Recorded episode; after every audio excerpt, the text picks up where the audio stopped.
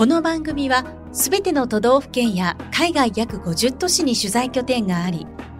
全国の新聞社や放送局、海外メディアにニュースを配信している共同通信社がお送りします。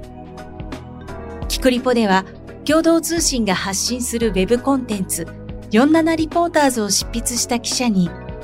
記事の内容や取材の経緯、裏話などを同僚である記者が聞いていきます。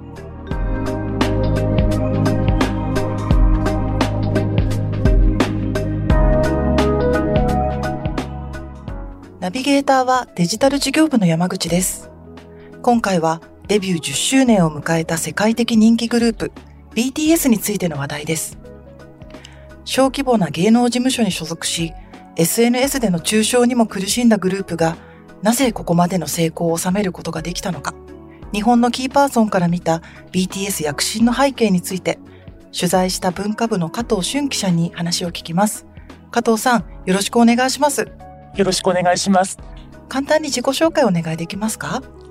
文化部記者の加藤俊と申します。2015年に入社しまして、地方で静岡支局名古屋支社を経て、昨年2022年の1月から文化部に所属しています。昨年1年間は出版担当ということで、新聞の読書面の書評ですとか、本の著者さんへのインタビューを中心に取材していました。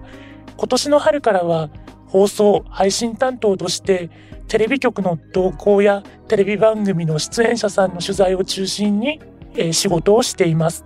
ありがとうございます。BTS が10周年なんですね。そうですね。そんなに昔からいらっしゃったのかというぐらいの知識のないにわか者だったんですけれども全てが勉強の取材でした。あの今回なぜ BTS を取材したんでしょうか？デビューから10年ということで一度あのこれまでの歩みですとかここまでビッグになった背景というのをまとめてみたいというのがありました。そんな中ちょうどタイミングよくデビューからの10年を本人たちの言葉で振り返った書籍が出版されることが分かりその本を軸に関係する方に話を聞くことにしました。この10年を、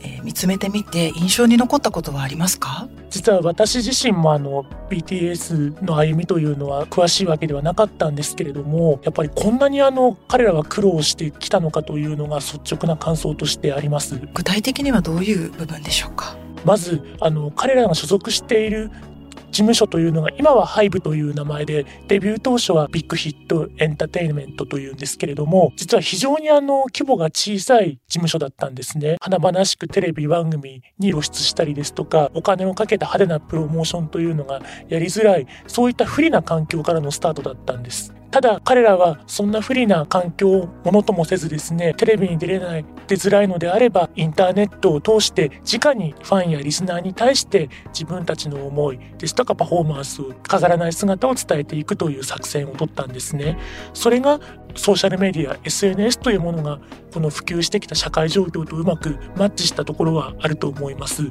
ただ SNS 社会の負の面といいますか売れ始めたことによって逆になんでこんな小さい事務所にいるグループなのに売れているんだというおそらくあのやっかみのようなところもあるとあったとは思うんですけれどもかなり誹謗中傷を長期間にわたって受けていた時期というのもあったようです。そこからどうやって乗り越えていったんでしょうか？ネット空間で誹謗中傷が起きたわけなんですけれども、アーミーの皆さん、アーミーというんですけれども、あのファンの皆さんが今度は団結してですね、その誹謗中傷をポジティブな投稿で打ち消していくというようなあのことを生んでるんですね。もうあの戦争のような状態ですけれども、もうとにかくポジティブなグループの情報をファンの皆さんが発信していくと。ある意味それがですね今話題になっているこのグループは何だ何なんだという形でさらにあの関心を引きつけるという好循環が生まれていったところもあると思います。日本でのあの売り出しに尽力したキーパーソンもいたんですね。音楽プロデューサーの斉藤英介さんという方に取材をしました。この斉藤さんですけどサザンオールスターズとかの売り出しにも関わったというふうにはい。もともとあのレコード会社のビクターを経て、それから90年代はあのアミューズという芸能プロダクションでですね、あの金城武さんですとかのあのプロモーションにも関わられていたという長年日本とアジアをつなぐエンターテインメントのお仕事をされていたんですけれども、なんとまだ韓国でもデビュー前の BTS あってですね、その練習風景を見て、その場で契約したいと申し出たそうです。それぐらいの魅力があったってことそうですね。斉藤さん自身もあの2曲パフォーマンスを当時見たそうなんですけれどももうこれは必ず売れると確信を持ったとおっしゃっていました。音楽性というのもそうですし彼ら自身の全力のパフォーマンス当時も変わらないものだったようです。斉藤さんとの取材で印象に残ったことありますか？日本で活動する中で実はメンバーとあの約束をしていたそうなんですね。初めはあの小さなライブハウスから日本での活動を始めたんですけれども1万人ぐらい入れる大きな会場でライブができるようになった時にはご馳走してくださいねという約束をしたそうなんです。1年か2年かが過ぎ本当にそれくらいの大きな会場でコンサートができるようになった時にですねメンバーの方からあのあの時約束しましたよねと言われて神戸牛のステーキを振る舞ったとおっしゃっていました。かなり食べそうですよね。ライブの後だったそうなんですけれどもやっぱりあれだけの激しいダンスパフォーマンスをした後ということもありまして皆さんとても食欲旺盛でおかわりなんかもされたそうです。翻訳家の方にはどういうふうに取材したんですか？BTS がデビュー10周年を記念した回顧録を出版すると私自身もあの詳しい人間ではないので原稿を読みながらあの勉強していったというところが大きいです。その上でこの書籍自体がもう500ページ近い分量でですね非常に詳細にあのこの時何があったということが書かれておりましてこの本を日本語にあの漢訳されたあのクワーさんがいらっしゃいまして当然その漢訳もされるくらいですからグループへの理解というのも深い方だろうとあのこれまでにその翻訳した本書籍ですとか書いた記事というのもチェックしまして話を聞こうと依頼することに決めました。印象に残ったこととかありますか？やっぱりあの長年 K-POP などの取材もされている方で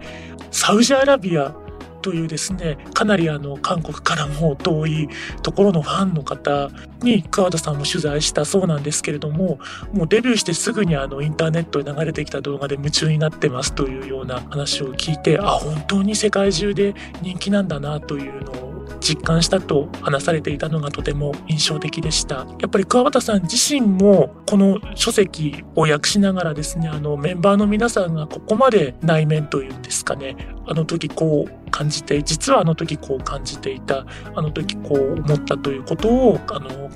自分の言葉で語っているというのがとてもあの驚いたと話されていましたね。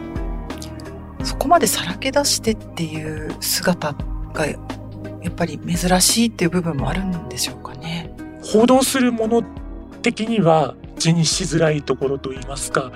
あるんですけれどもやっぱりファンの方常に BTS のメンバーの皆さんが動画ですとかなどのそのコンテンツですねの発信をこう常にウォッチしていればなんとなく察すると言いますかあちょっと今しんどいのかなとか疲れているのかなっていうのがこう断片的になんとなくやっぱり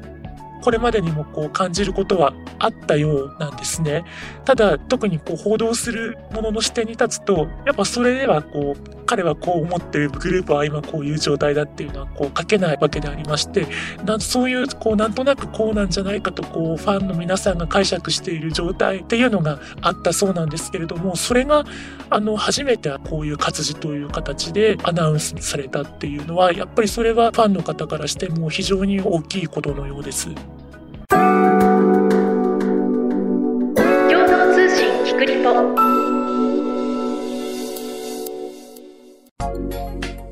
BTS といえば Weverse の存在も欠かせないかと思うんですけどもこの Weverse って何ですか？ねざっくり言いますとアイドルとファンがリアルタイムで交流できる SNS だとまずは理解していただければ良いかと思います。アーティストと直接つながるってどういうことですか？もちろんですね、既存のツイッターですとか、インスタグラムといった SNS でもアイドルの方がファンに向けて近況を報告するとような投稿をするというのはあると思うんですけれども、私もあの、ビーバースのアプリをインストールして思ったのは、本当に気軽にですね、時にはあの、ツイッター以上に短文で、あの、こう思ったとか、眠いとかっていうレベルの 投稿もあると言いますか。で、しかも、それがあの、ワンタッチで、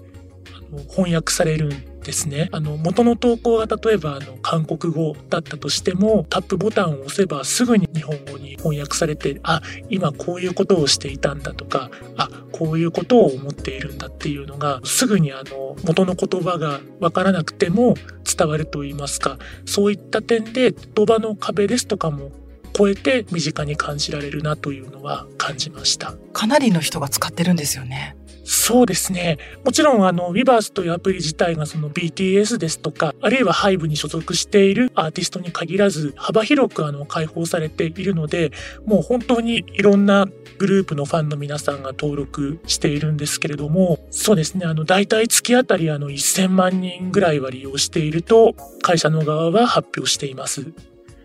日本のタレントも参加してるんですよね。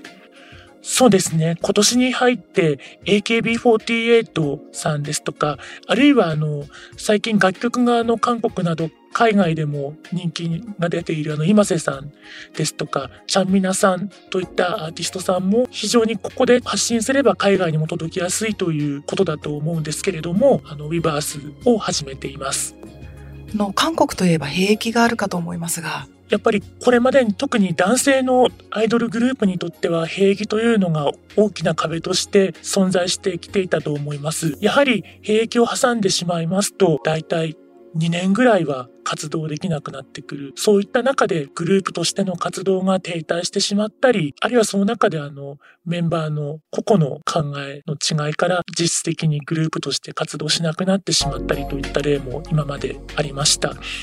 ただ、この本がこのタイミングで刊行されたということも含めて、非常にその、今が兵役期間中に入っているメンバーが複数いるとは思えないほど活発に活動し続けている、存在感を示し続けていると思います。おそらくそれはメンバー自身、それから配部も含めて、この、これまでの歴史といいますか、あの、洗礼を十分あの、研究した上で、どうすれば BTS っていうグループをその兵役の壁も越えて続けていけるのかというのを考えた上での今の展開だと見ています。具体的にはどういう対応してるんでしょうか？まずですね、メンバーの方が7人いるわけですけれども、絶妙にその期間をずらしつつも、なるべく早く完全体、つまり7人揃っての活動が再開できるように、兵役に入る期間というのも非常に、あの、練られているように思います。その上で個人のソロ活動も絶妙にあの期間をずらす形で展開されていましてまたそれぞれの曲がヒットしてじゃあ次はどのメンバーが活動するのかなというようにファンもワクワクしてるうちにいつの間にかもうジンさんが兵役に入ってからの1年ぐらいが経とうとしていてあじゃあもうあと1年経たら帰ってくるじゃないかというようにまたファンも楽しみにしているわけですね。ウィバースでも活動してるんですよね。あこれはまあ活動と言いますか、あの、時折近況報告ですとか、他のメンバーの投稿にコメントするという形で、あの、元気であることを知らせてくれているというところですね。このデジタル空間も使ったショービジネスの広がりについて、どういうふうに見てますか？まず、プラスの面を考えますと、やっぱり言葉ですとか国境の壁も越えてリアルタイムにつながることができる、作品も共有できる、さらにファン同士でも立場ですとかあの国を越えてつながって同じものを好きという共通点でつながれるというのはとてもあの素敵な話だなと思います。一方で記者の立場で見るとなかなかあの報道的には難しくなってくるなとも感じております。うん、と言いますと？というのがですねまあこれはもうこの10年ぐらいそうなっているとも言えるんですけれども、アーティストの皆さんですとか、それからプロダクションの方がもう直にファンに対して情報を発信できます。しかも、あの、これ以上ないほど、あの、豊富にです。そうなりますと、報道メディアというもののある意味こう存在しなくても特にあのファンの方的にはいいと言いますかという点でそれはあの今回の本当にこの情報豊富な書籍を見ても圧倒されたところでもあるんですけれども特にエンターテイナメント分野でのそのメディアの報道のあり方みたいなところっていうのはこれまで報道される対象だった側が自分で発信していけるという中でそうですよね難しさも感じながらになりますよね。はい、あの下手な付き焼き場では到底あの太刀打ちできるだけの魅力ある記事なども書けないですしあの本当にあのこれまで以上にあの深い勉強ですとかあるいはその作品の置かれたその広い文脈ですよねといったところまで視野に入れてあの取材活動っていうのをしていかなければいけないなというのを改めて痛感させられました。残念ながらそろそろお時間です。キクリポへのリクエストや感想は番組の概要欄にあるフォームからお寄せいただくか、ハッシュタグ、キクリポをつけてぜひポストしてください。いただくご意見やコメントは制作チーム一同の大きな励みになっています。ポッドキャストをお聞きいただいている Apple Podcast、Spotify、Google Podcast、Amazon Music など各種アプリでの番組のフォローもぜひお願いします。フォローすると番組の更新情報が受け取れるほか、ポッドキャストランキングに反映されます。各種アプリで星の評価や Apple Podcast では番組のレビューも書けますので、評価やレビューをいただけたら嬉しいです。長くなってしまいましたが、今回は BTS について文化部の加藤記者にお話を聞きました。加藤さん、ありがとうございました。ありがとうございました。